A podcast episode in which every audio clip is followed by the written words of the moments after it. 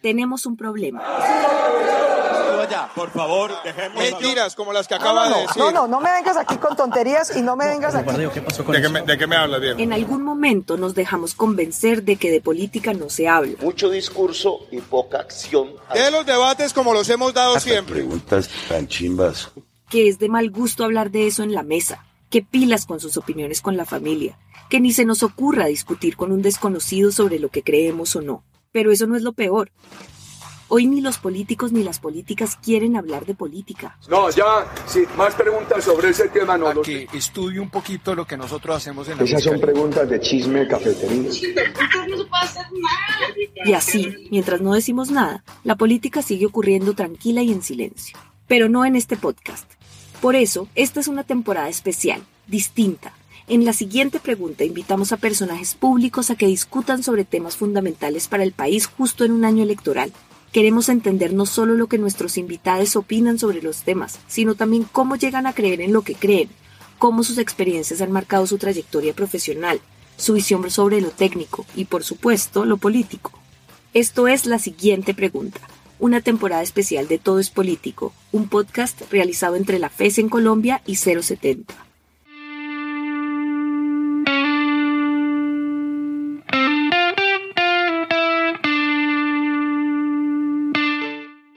En el 2020 se aprobaron las listas paritarias para el Congreso, reforma que aún está en revisión constitucional. Y esto motivó a algunos partidos y coaliciones a tener paridad y alternancia, como es el caso del Pacto Histórico y del Nuevo Liberalismo. Estas listas paritarias responden a una brecha de género que ha sido la regla en la política colombiana por casi toda su historia. La primera mujer en ser nombrada alcaldesa fue Elena Benítez, en Río Sucio Caldas, en 1955 pero no fue hasta 65 años después que Bogotá tuvo su primera alcaldesa, Claudia López. Ahora, frente a las elecciones nacionales y regionales en el país, la pregunta frente a la paridad política es crucial. ¿Cómo se verán estas elecciones en materia de género? ¿Por qué es importante la paridad política para fomentar la democracia en un país? ¿Y qué significa la paridad en el ejercicio político diario?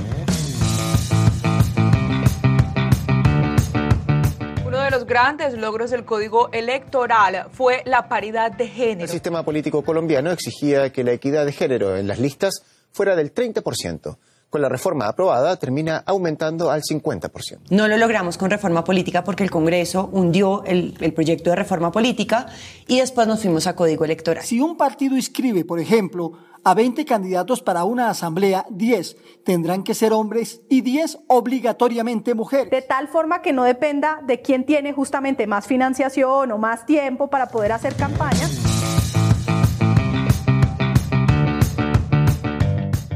En esta conversación vamos a hablar sobre paridad, cómo esperamos que transforme las prácticas políticas, las próximas elecciones, el futuro y el bienestar del país. Alejandra Trujillo, coordinadora de proyectos de FESCOL, modera esta conversación. Nuevamente bienvenidas y bienvenidos. Enfocado a dos mujeres candidatas al Congreso en listas que acogieron la paridad y la alternancia, mujeres que en su ejercicio político y académico han trabajado por aumentar la participación de las mujeres y que durante esta campaña han reiterado en diversas ocasiones que es el momento de las mujeres y que se requiere que ellas y sus agendas ocupen más los escenarios de toma de decisiones. María José Pizarro es actualmente candidata al Senado en la lista del Pacto Histórico, artista plástica de profesión, política y representante a la Cámara por el periodo 2018-2022. Además, María José es parte de Juntas América Latina, un espacio donde confluyen mujeres políticas de toda la región.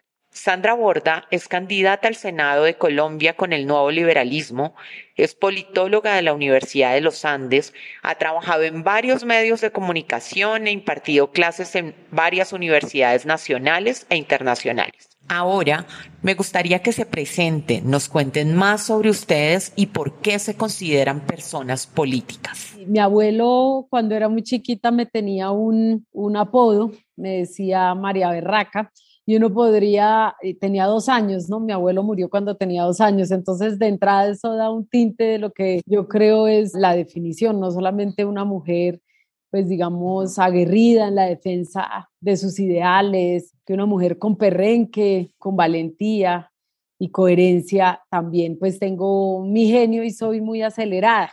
Entonces, creo que, que el acelere es uno, una de mis características, pero bueno, soy afectuosa, muy sincera y bueno, leal. Gracias, María José. Adelante, Sandra. Creo que me describirían como una mujer luchadora, con creencias firmes, em, algo tímida. Creo que mis amigos más cercanos saben que lo soy y como una persona con buen sentido del humor. Esa lucha por la paridad es una lucha que debe impactar todos los espacios de la vida y bueno, aquí lo decimos mucho en nuestro podcast, todo es político, lo personal es político y allí en todos esos espacios personales y domésticos también hay una lucha importantísima por la paridad. No podemos negar que nuestra identificación sexual define muchas de las instancias de cómo somos posicionados y posicionadas en la sociedad, las oportunidades a las que tenemos acceso y las barreras a las que nos enfrentamos. Por supuesto, esto también ocurre y se amplifica en la política. De hecho, es evidente, por ejemplo, que la forma que tiene la violencia política hacia las mujeres es distinta, que muchas veces se relaciona con su físico, con los roles que han sido asignados socialmente y otras críticas para descalificar. Por eso quisiéramos preguntarte cómo te ha marcado Sandra en este camino eh, de la vida política, además en, una, en un tiempo tan complejo de confrontación como es un tiempo electoral, ¿cómo te ha marcado ser mujer? Eh, digamos, yo tengo como tres áreas ahora con la política en las que me he desenvuelto normalmente, la de, el, el área académica, la de los medios de comunicación y pues esta nueva para mí que es la de la política. Creo que en los tres espacios la relevancia de mi condición de mujer ha sido sustancialmente distinta en el espacio académico creo que desde siempre marcó como un interés por las áreas de estudios relacionadas con mujer, con igualdad, con género, a pesar de que esa no era mi área de investigación predominante porque yo soy internacionalista y me he dedicado a estudios de política exterior, sí sentí desde muy temprano como la necesidad de entender un poco mejor la situación de las mujeres en el escenario político y en muchos otros. En los medios de comunicación yo creo que el golpe fue tal vez un poco más duro. Creo que ahí, más que en la academia, mi condición de mujer sí fue, digamos, algo que sentí que me puso en muchas ocasiones en situación de desventaja sentí que había una tendencia general a que yo respetara más los tiempos del habla, a que no interrumpiera y simultáneamente eh, se convirtió en, en práctica general interrumpirme. Digamos, hay muchos más escenarios en los que sí sentí que había un trato diferencial eh, si lo comparo con la cantidad de escenarios en los que sentí eso en la academia, sin decir, sin embargo, que en la academia no lo sentí, ¿no? Porque por supuesto que también. Y, creo que el escenario más extremo en donde, en donde uno siente el tratamiento desigual es definitivamente el, el, escenario de la política. Es, la lógica es más o menos como que entre más mujeres haya en cada espacio, menos duro o menos se siente la discriminación y menos se siente la desigualdad. Adelante, María José. Pues mira, yo lo he dicho muchísimas veces, yo vengo de un hogar de mujeres, formada por mujeres, realmente los hombres no hacían parte, pues estaban en el hogar, pero liderando las huestes revolucionarias, como dirían por ahí, y no pues en la vida cotidiana y por lo tanto, pues yo nunca me enfrenté al machismo pero si realmente me encontré con el machismo, me topé con el machismo, más bien con, con, con, la sociedad patriarcal, fue en el momento en el que asumí esta labor política. Es allí donde me encuentro, pues, digamos, donde empiezo a, a toparme de frente de una manera muy contundente y muy agresiva por un lado, porque las mujeres tenemos que estar demostrando constantemente que somos leales al proyecto político, que nos merecemos estar allí, que tenemos la capacidad para representar la voz de hombres y de mujeres, que tenemos el mismo perrenque, la misma berraquera para defender las causas, a pesar de que nuestra voz, nuestro tono, casi que nuestra actitud corporal sea completamente diferente, la manera en la que tenemos que exigir que nuestra voz sea reconocida y sea tratada en igualdad, eh, la manera en la que presentamos nuestras luchas también, porque nosotras tenemos nuestras luchas, claro, son las luchas por la igualdad, por una sociedad equitativa, pero la manera en la que, eh, en la que ese, ese tema es casi que relegado para las mujeres. Como es de ustedes, hablen ustedes, pero es casi imposible ver a un hombre, eh, a un hombre en la política hablando de equidad y fuera de eso, pues digamos, te dicen, no, es que yo la embarré, pero sean más suaves con nosotros. Sí, claro, nosotros somos suaves, son, nosotras somos suaves con ustedes, pero ¿en qué momento son ustedes suaves con nosotras o en qué momento nos dan el lugar que nos merecemos? Por ejemplo, en el liderazgo y en la dirigencia de los procesos políticos. Entonces, y de los movimientos políticos. Es casi que una lucha constante y termina siendo absolutamente desgastante. Bueno, sí, creo que además en esta época electoral y en redes sociales y en todo eso se, se constata mucho este asunto de la violencia política y de la forma como ah, hay más críticas, más exigencias y comentarios, digamos, bastante desafortunados en la construcción pues, de una sociedad mucho más democrática quisiéramos preguntarte por otras luchas eh, y por otros aportes que durante este ejercicio político has eh, liderado o has compartido con otras y con otros frente a esta, como decíamos, carrera que ojalá fuera un poco más rápida hacia una sociedad más paritaria? Pues bueno, lo primero fue la reforma política que se estuvo discutiendo en el Congreso de la República yo quisiera hacer un énfasis en eso porque creo que es, eh, yo creo que es uno de los momentos más frustrantes que hemos vivido las mujeres que defendemos esto en el, en el Congreso de la República. En noviembre del 2020, eh, la plenaria de la Cámara archivó la reforma política que incluía un componente que para nosotras era primordial, que era la paridad, que, además iba ligado a las listas cerradas, paritarias, cremalleras, porque definitivamente por ahí empezaba y empieza la discusión. Por un lado, con los argumentos de las juventudes que están en el Congreso de la República, era un argumento válido y era, si las listas son cerradas, nosotros los jóvenes no vamos a poder llegar. Eh, pues digamos, para nosotras era válido, pero también es válido que las mujeres, además de llegar, tenemos que demostrar y exigir que, que lleguemos por mérito, eh, mientras que el argumento es, pero ¿cómo le vamos a regalar curules a las mujeres? Nosotras, pues definitivamente no necesitamos que nos regalen nada. Nosotras hemos hecho una labor de representación impresionante, pero por supuesto estamos en una sociedad absolutamente patriarcal que no permite que nosotras podamos no solamente tener voz y voto en las decisiones que nos afectan, sino poner eh, los lentes, el foco en todas las discusiones y en las decisiones que tienen que ver eh, con nosotras pues básicamente lo que tenemos es que no se ha hecho un solo debate de control político en relación con algún tema relacionado eh, con la paridad o con la eliminación de las violencias contra las mujeres, etcétera, en la plenaria de la Cámara de Representantes. Y la actitud paternalista de los congresistas. Creo yo que, pues, que ese, esos son, digamos, como el sabor agridulce, pero que hay otros temas de debate importantísimo en el Congreso de la República que sencillamente se hunden por los intereses de los hombres de seguir siendo mayorías en los escenarios de representación política, como es la reforma política. ¿Cuáles han sido esos aportes que como académica has hecho en términos de paridad que te gustaría destacar y que seguramente van a marcar pues esas propuestas políticas que hoy estás defendiendo y que serían como esas banderas al interior del trabajo legislativo que empezarías a hacer a partir del 20 de julio? Eh, eh, me, me cuesta un poco de trabajo, sabes que pienso y reflexiono muchísimo sobre sobre el momento de mi vida en el que, en el que empecé a experimentar la necesidad de hacerle militancia a esta causa de la paridad. Y yo creo que es, es un ejercicio de concientización más bien tardío en mi vida, porque creo que me, me tardé mucho tiempo en racionalizar cosas y, y prácticas que yo sentía eran perfectamente normales. Y recuerdo, por ejemplo, particularmente que cuando estaba tomando la decisión de estudiar en la universidad, yo soy de una familia en la que hay otros tres hermanos que son hombres y, la actitud y el proceso de toma de decisiones alrededor de en dónde hay que estudiar, pues obviamente fue distinto en el caso de ellos y en el caso mío. Pero en ese momento yo todavía no tenía suficientes herramientas para, para explicarme por qué estaba sucediendo eso. Creo que el momento en el que más empiezo a experimentar eso tiene que ver obviamente con, como con mi primer acercamiento a esa literatura de género, pero sí definitivamente después de estar 10 años fuera de Colombia estudiando, mi regreso sí es un regreso que marca como un golpe duro en, en mi proceso de concientización de lo que estaba sucediendo.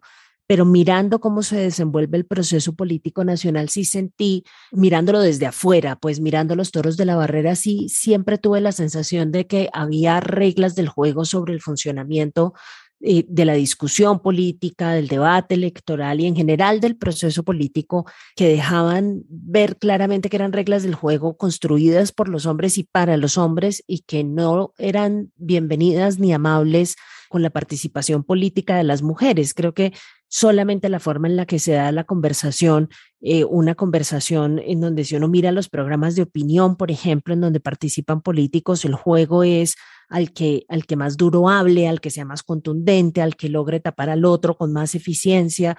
Creo que son formas, formas de conversación a las que nosotras no estamos acostumbradas. Digamos, el, el, hay estudios sobre eso, ¿no? En, en los foros, en las conversaciones políticas, las mujeres tienden a respetar mucho más el tiempo que se les da para hablar, mientras los hombres siempre lo sobrepasan y, y no, y, además no les hace mella, digamos, no les preocupa mucho creo que tenemos formas de aproximarnos a, a, la conversación política que es distinta y creo que creo que definitivamente, digamos, la parte en donde sí ya me di cuenta que, que esa falta de paridad estaba ocasionando mucha hostilidad hacia las mujeres que intentan participar en el escenario político fue con las redes sociales. Creo que las redes sociales para mí sí pusieron muy, pero muy, pero muy sobre la mesa lo hostil, lo difícil y lo agresivo que es el escenario de la política para las mujeres. Y es justamente eh, en ese momento en el que empiezo a mirar con un poco más de cuidado la literatura sobre el, el papel de las mujeres en el proceso político colombiano y sobre, y empiezo a sentir que, digamos, la forma más rápida y eficiente de remediar este problema para nosotras es simplemente, entre grandes comillas, aumentando nuestros niveles de participación política. Esto es Podcast FES Latina.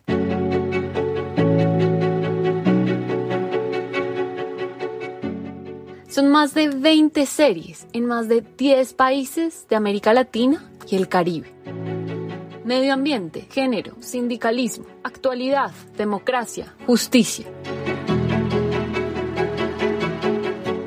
¿Quieres conocer más? Encuéntranos en cualquier plataforma buscando Podcast Fes Latino. Te invitamos a aliarte, a que te suscribas y a que nos recomiendes.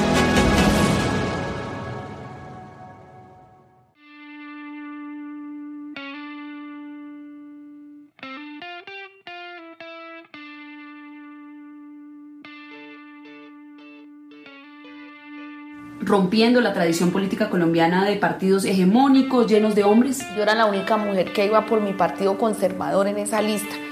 Y tú escuchabas los comentarios por todo el departamento. En esa lista del partido se quema la vieja.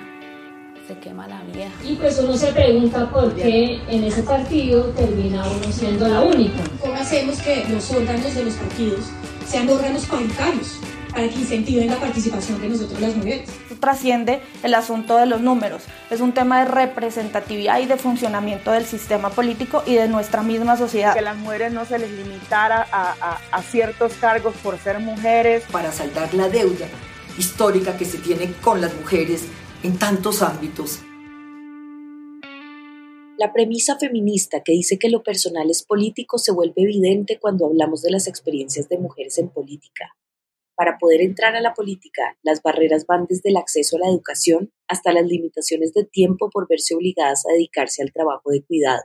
Una vez que logran entrar al campo, se enfrentan a diversas violencias, ser silenciadas, amenazadas, discriminadas, ser juzgadas por su ropa, por su apariencia, por sus decisiones personales o profesionales.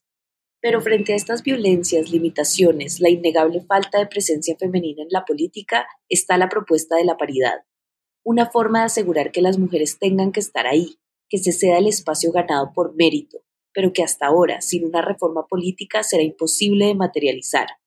Ahora, más allá de pensar en listas 50-50 o de cremallera, ¿qué se necesita para cerrar las brechas de género en la política?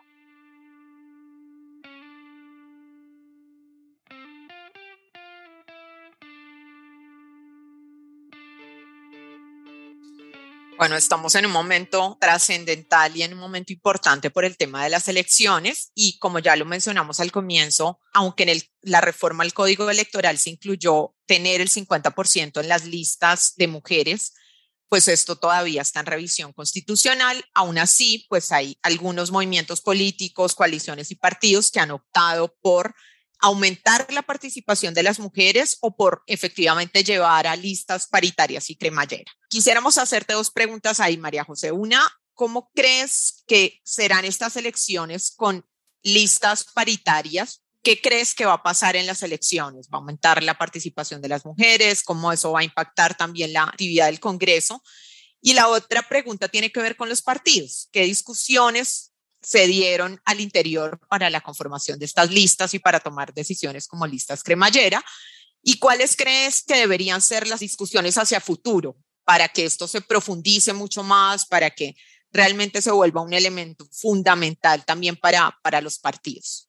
El aumento de, de mujeres candidatas en las listas efectivamente eh, es considerable, lo que no obligatoriamente se va a ver reflejado en la elección de mujeres es decir, de tener ya mayor número de congresistas. Creo que va a ser eh, más natural en algunos, eh, en algunos espacios, eh, sobre todo en los espacios alternativos. Hay que ver cómo se comportan otros partidos políticos, algunos de manera simbólica decide poner al frente a una mujer, eh, pero de manera simbólica, vuelvo y digo, ¿sí? Es casi como vamos a poner, no podemos no poner mujeres. La discusión ya no es para eso y ese es un espacio ganado de las mujeres, que es más, ahora se lo planteen como una decisión, lo que no obligatoriamente, vuelvo y repito, se va a traducir en una mayor representación. Tendremos que ver qué, es, qué, qué, qué pasa eh, con las elecciones, que ya, ya estamos encima de las elecciones Em, y yo esperaría que se aumentara la representación. Eh, y, pues digamos, yo creo que vamos a subir, pero todavía falta, falta dar la pelea. Ojalá hubiese sido realmente eh, ya una realidad ese 50% de participación en las listas, además que había un componente ahí etario que era muy interesante y eh, pues digamos, pues, yo tengo la esperanza de que va a ser así, pero pero no creo que lleguemos a un 30 o a un 40%, eso sí lo veo aún muy complicado. En relación con eh, la lucha que nos dimos al interior de los partidos políticos, yo te puedo hablar de nuestra, de nuestra experiencia particular. La discusión, digamos, ya no estuvo sobre la mesa y eso me parece un, un avance importantísimo. Es decir, al momento de plantear una lista, digamos, una lista paritaria, ya no había discusión. La discusión estuvo más sobre si era cerrada o no, ¿sí? Pero que si era que si había una composición 50-50 y si iba a ser cremallera, esa ya no era la discusión. Sí, la gran discusión estuvo en la lista cerrada, sí, en si finalmente iba a ser una lista cerrada o no. Y en eso estuvimos meses.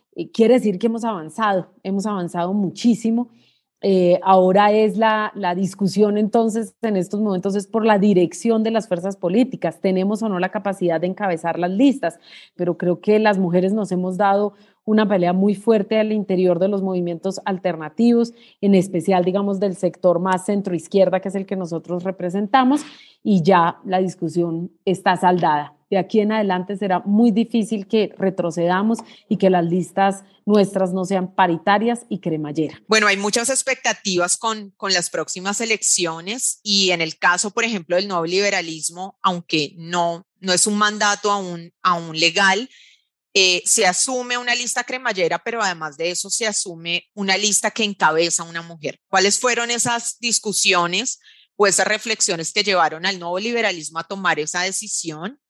Y también un poco cómo crees que deberían ser esas conversaciones hacia futuro en los otros partidos para que como una medida adicional afirmativa, que incluso no está contemplada ni siquiera en la nueva reforma del Código Electoral, se busque que se encabecen las listas eh, en la mayoría de los casos por mujeres. Cuando finalmente sale la, la sentencia de la Corte que le permite al nuevo liberalismo recuperar su personalidad jurídica y empezar a funcionar como un partido político, que eso es hace algo menos o más de cuatro meses, empieza a haber una discusión sobre si deberíamos tener una lista nosotros mismos o deberíamos participar en la lista de la coalición de la esperanza. La condición que poníamos para participar en la lista de la coalición de la esperanza era que fuera una lista cerrada. Ya había más o menos una decisión de que fuera una lista cremallera, pero claramente la discusión giraba alrededor del problema de lo que significa tener una lista cremallera que no sea cerrada. Eh, el punto acá es que como la gente vota en una lista abierta directamente por personas particulares y no por la lista completamente y salen los que tienen más votación eh, individual, eso no resuelve el problema de la cancha desnivelada en política a la que nos tenemos que enfrentar las mujeres cuando nos acercamos al ejercicio electoral. Entonces, en una lista abierta, si la lista sea paritaria, de todas formas las mujeres quedamos en una condición de desventaja una lista paritaria abierta no resuelve, en otras palabras, el problema de la disparidad y de lo poco justas que son las reglas del juego electoral con nosotras las mujeres, por razones simples, porque no tenemos el mismo nivel de experiencia, hemos estado históricamente excluidas, no tenemos acervo electoral, es decir, no tenemos todos los recursos, no tenemos ni siquiera los recursos económicos con los que llegan los hombres a competir en estas en estas contiendas electorales. Entonces, nosotros optamos por hacer una lista que tuviera las siguientes condiciones, que fuese cerrada para resolver el problema que acabo de describir, que fuese cremallera, es decir, conformada por mujer, hombre, mujer, hombre alternados, y además que estuviese encabezada por una mujer. ¿sí? Y en ese sentido, esta lista del nuevo liberalismo es única, es la única lista cerrada, cremallera, encabezada por una mujer, porque queríamos entonces apostarle a ampliar la participación política del Congreso. Aquí nosotras quedamos puestas en el mismo nivel em, de posibilidades para llegar al poder que los hombres al cerrar la lista. Y, quisimos que estuviese encabezada por una mujer porque era la forma de asegurarnos eh, que la participación fuera absolutamente paritaria y que, y que la agenda de nosotras, la agenda de género, la agenda de mujeres, de, y que además en la lista hay muchas mujeres que vienen de distintos sectores del activismo, estuviese presente a la hora de definir la plataforma del partido y a, la hora de definir lo que vamos a hacer en la bancada. Eh, esa fue digamos, el, el, proceso de reflexión que nos llevó a tener una lista como la que tenemos ahora y, y una lista que yo integro en tercer lugar. Hemos dado pasos importantes en la paridad, tenemos ya eh, la reforma al código que habla de listas conformadas por el 50%, aunque no exija que sean cremallera, pero siempre está ahí la pregunta por la responsabilidad de los partidos y de los movimientos políticos, sobre todo porque muchas de sus estructuras son estructuras lideradas por hombres. Quisiéramos preguntarte cuál es la responsabilidad que crees que tienen los partidos y los movimientos para desarrollar estas agendas de paridad y para meterse mucho más en temas de los que ya hemos hablado aquí, como la violencia política, eh, no sé, la financiación, la formación. ¿Cuál sería el compromiso como tal de los partidos y de los movimientos políticos para que estas agendas paritarias se instalen realmente al interior de estas estructuras? Uy, yo creo que pueden asumir muchísimos compromisos y fíjate, en esta elección, sin que fuera obligatorio ni, ni, ni se estuviese haciendo algo ilegal si no se hacía, varios partidos tomaron la decisión de conformar listas cremallera y cerradas. Yo creo que eso ya es un avance enorme, pues es una decisión política. O sea, los partidos políticos tienen que mandarle el mensaje a la gente de que se están tomando en serio la paridad. Y si no lo mandan en serio, eh, la gente debería tomar eso en cuenta. Debería decir, bueno, mi, requisito principal en un escenario de participación política tan desigual como en el que nos encontramos en este momento en Colombia, es que lo mínimo que hagan los partidos políticos es apostarle a la paridad a través de una lista cerrada cremallera.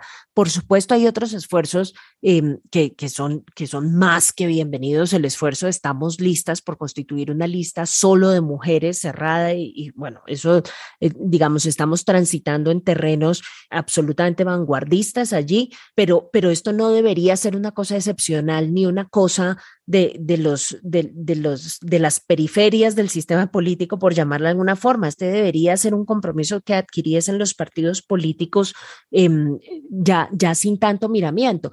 Pero, pero hay que tener en cuenta una cosa fundamental, y es que cuando los partidos dicen pero es que no es tan fácil encontrar mujeres que le quieran meter el hombro a esto.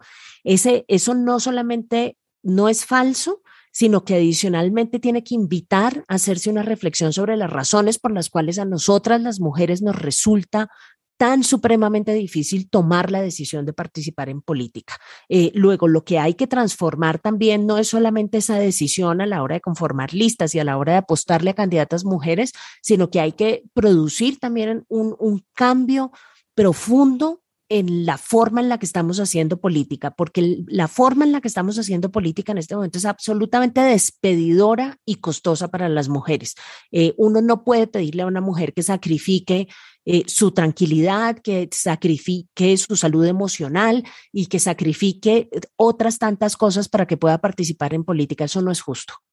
Pues bueno, vuelvo y repito, lo primero es que los asuntos de género no son asuntos exclusivos de las mujeres. Yo la verdad creo que en los espacios de discusión en, los, eh, en las mesas, en los espacios de género, tienen que estar los hombres también participando de las discusiones. En los espacios de decisión tenemos que estar las mujeres, así como exigimos paridad en el Congreso de la República, pues también exigimos paridad en los espacios de discusión y de toma de decisiones al interior de los partidos, quiero decir, las direcciones de los partidos y en nuevos tipos de partidos que se vayan a crear o de formas de expresión política, porque estamos en un mundo cambiante donde las estructuras rígidas partidistas pues ya también se están reinterpretando y por lo tanto en esos nuevos tipos, en esos nuevos movimientos, las mujeres eh, y las discusiones de género tienen que ser discusiones transversales. No basta con que, eh, digamos, no solamente el Estado dé más recursos en el caso de que una mujer sea electa eh, y, que, y que algunos de esos recursos se reinviertan supuestamente en las mujeres y la reinversión de esos recursos no está en fortalecer la participación política de las mujeres y en crear espacios seguros para la participación política de las mujeres y que siguen, sino que se siguen invirtiendo en un ramo de flores o en cualquier tipo de iniciativa más para el Día de la Mujer o en algún foro que es hasta allí donde se queda, pero aumentar realmente la participación, darnos el lugar que nos merecemos, eso todavía eh, está en discusiones, es mucha testosterona la que, la que está al frente o dirigiendo los partidos políticos y se requiere equilibrarlo definitivamente porque, porque si no va a ser muy complicado. Por supuesto que si hay mujeres al frente, ¿sí?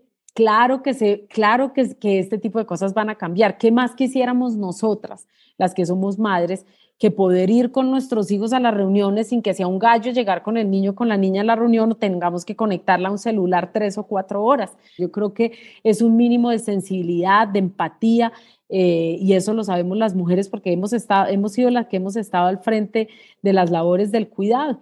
Sí, y necesitamos que los hombres que asuman estas discusiones también estén al frente del cuidado y entonces puedan entender cuál es la, dimensión de las, de las luchas y de las reivindicaciones nuestras. Bueno, es una transformación profunda, ¿no? De, de que estos asuntos dejen de ser los asuntos de las mujeres, que creo que todavía se nota mucho en estas elecciones. Por ejemplo, quienes más hablan de un sistema de cuidado son las candidatas mujeres. Yo no he escuchado el primer candidato hombre que lo mencione y eh, también en entender que al interior de los partidos, pues estos temas se vuelvan un tema fundamental para discutir entre, entre mujeres y hombres, que los hombres también tienen allí una responsabilidad importante en que estas agendas de paridad se instalen en los, eh, en los movimientos, en los partidos y en, y en todos los espacios políticos y sociales del país.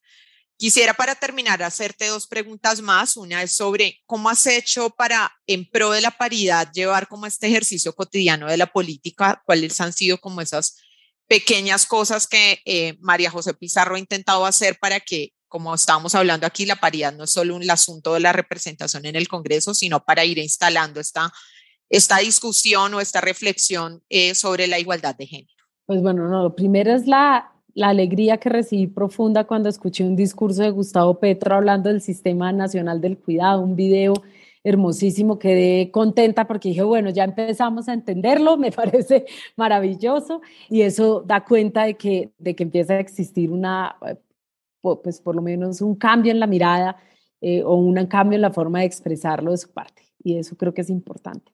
Eh, ¿Qué hemos hecho? No, pues sin querer queriendo nuestro equipo es un equipo compuesto mitad por hombres y mitad por mujeres, por lo menos en el campo legislativo, donde los hombres además creo que tengo la fortuna de tener a mi lado hombres que, que es más, me han enseñado a mí de, de, feminismo, imagínate tú, o sea, realmente han dado las discusiones y me han ayudado en este proceso de formación, porque es un proceso de construcción, no es que uno tiene claridades y tiene intenciones, pero, pero, pero, pero asumirlo, apropiarlo, eh, también hace parte de la labor que tenemos que hacer nosotras. ¿Qué hemos hecho además de esto? Pues bueno, se ha intentado avanzar en un protocolo para la eliminación de las violencias o un protocolo de género al interior del, partido. En segundo lugar, eh, la segunda, en la segunda vicepresidencia eh, en el Congreso eh, de la República, cuando estuve en el Congreso de la República, pudimos hacer una cosa muy importante y fue precisamente un estudio en el Congreso que hicimos con Parlaméricas en el que realmente buscábamos pues poder eh, eh, entender mejor cómo se estaban dando las discusiones al interior del Congreso en los temas de género.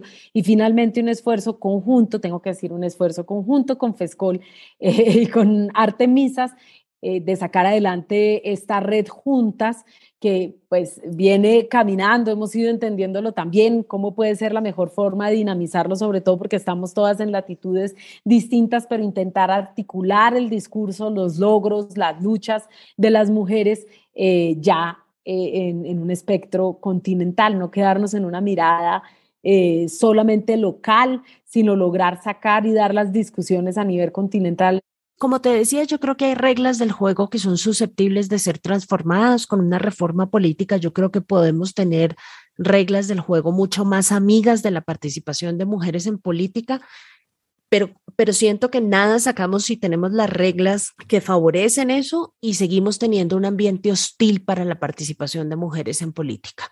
Em, es un círculo vicioso difícil de romper porque la hostilidad se va resquebrajando en la medida en que haya más mujeres participando.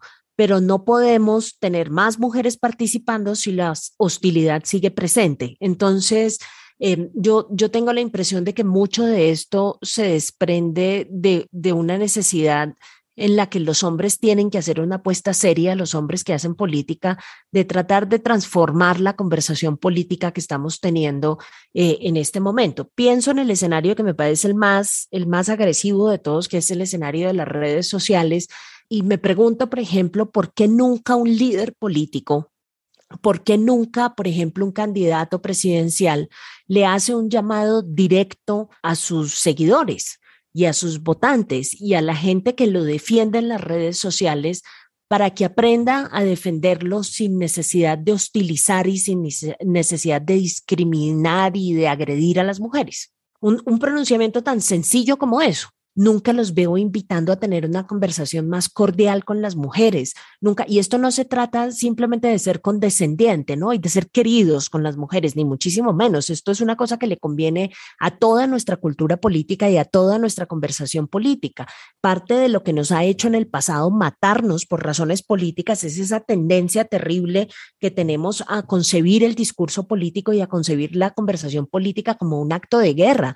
¿Qué tal si nos invitamos a hablar de otras maneras? A tener contradicciones de otras formas, a tener disputas y a tener diferencias de carácter político de otra forma. Entonces, eh, nos falta muchísimo. Uno, uno esperaría que con el paso del tiempo surjan liderazgos un poco más constructivos en esta materia y que estén totalmente invertidos en abrirnos espacios políticos a las mujeres y hacernos la vida un poquito más agradable en política. Bueno, para, para finalizar, quisiera preguntarte porque además creo que la conversación ha sido profundamente interesante. ¿Qué te llevas de esta conversación? ¿Qué, ¿Qué, te llevas como de esta conversación, ese nuevo ejercicio político? Yo creo que lo primero en lo que uno tiene que pensar es que cuando escucha el argumento aquel de acuerdo con el cual si no hay más participación política en las mujeres es porque no quieren o porque no están preparadas. Si no hay más participación de la mujer en el mercado laboral es porque no quiere o porque no le interesa y que la forma de solucionar los problemas de discriminación y la falta de paridad es, simplemente que las mujeres de la nada un buen día amanezcan con ganas de participar.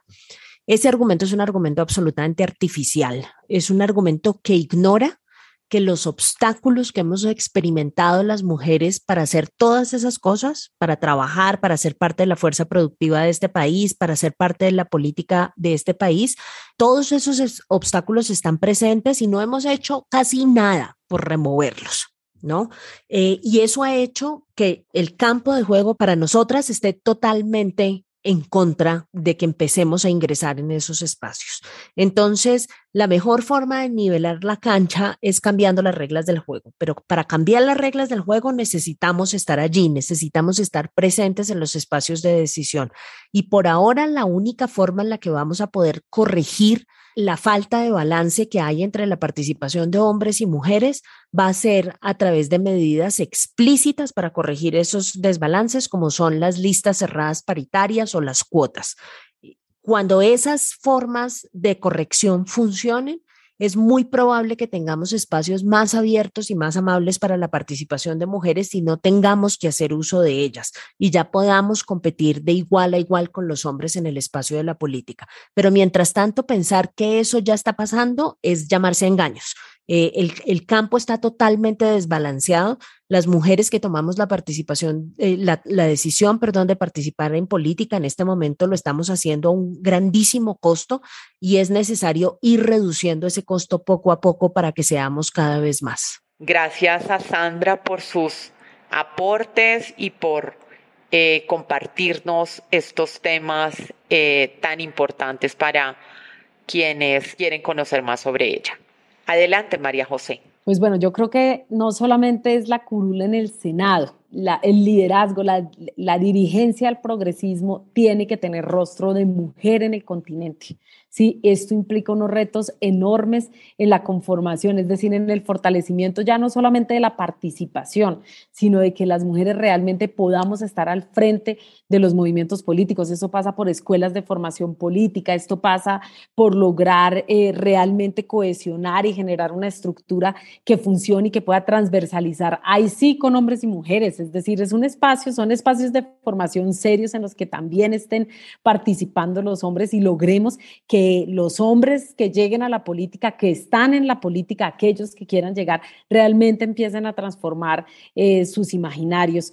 Eh, creo que ese es uno de los retos más importantes ya desde la dirigencia política y en la curul, sacar adelante iniciativas que creo que las, y, por lo menos desde mi propia eh, lectura, no son eh, iniciativas solo construidas por nosotras que se nos ocurran, sino que puedan tener un mayor grado de discusión en la que podamos confluir con organizaciones políticas y sociales, porque realmente creo que el ejercicio se vuelve muy, muy, muy potente cuando se hace de manera colectiva, es decir, cuando hay una defensa en el Congreso, cuando hay un aporte muy fuerte desde espacios académicos o de investigación y eso se retroalimenta con una voz en las calles. Si logramos articular estas, estos tres escenarios con el cuarto que nos llega, que sería la posibilidad de gobernar, estoy muy segura de que las mujeres realmente vamos a ser incidentes, no solamente en la sociedad colombiana, sino también eh, y, y particularmente en esas decisiones concretas que tienen que ver con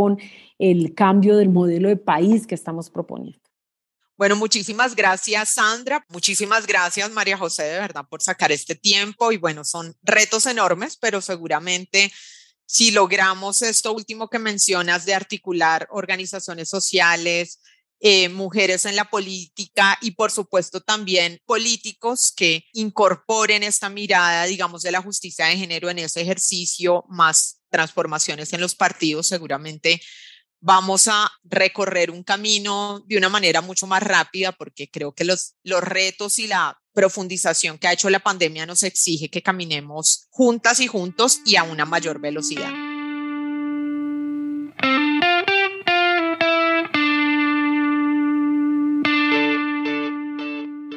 En una democracia representativa, todos, todas y todes deberíamos mirar esos espacios de poder y vernos reflejados. Pero sabemos que esa no es la realidad actual de nuestras instituciones, y eso apunta a que hay mucho trabajo por hacer. Ya no se trata simplemente de romper techos de cristal, sino de garantizar que esos espacios sean alcanzables, equitativos, justos. La paridad es un reto porque implica incomodar en espacios que tradicionalmente han sido rígidos, conservadores implica ver de cara a la democracia como un ejercicio constante de debate y discusión, de incluir más voces y opiniones y entender la construcción de país como una práctica colectiva, cambiante. Estas elecciones están llenas de potencial, de esperanza y lucha, justamente porque veremos papeletas con caras femeninas. Y también la oportunidad de calibrar los sentires de nuestra sociedad, celebrar las victorias, pero sobre todo un momento para articularnos como sociedad y seguir exigiendo las promesas hechas durante las campañas. Y para ustedes, ¿cuál es la siguiente pregunta que deberíamos hacernos sobre la paridad?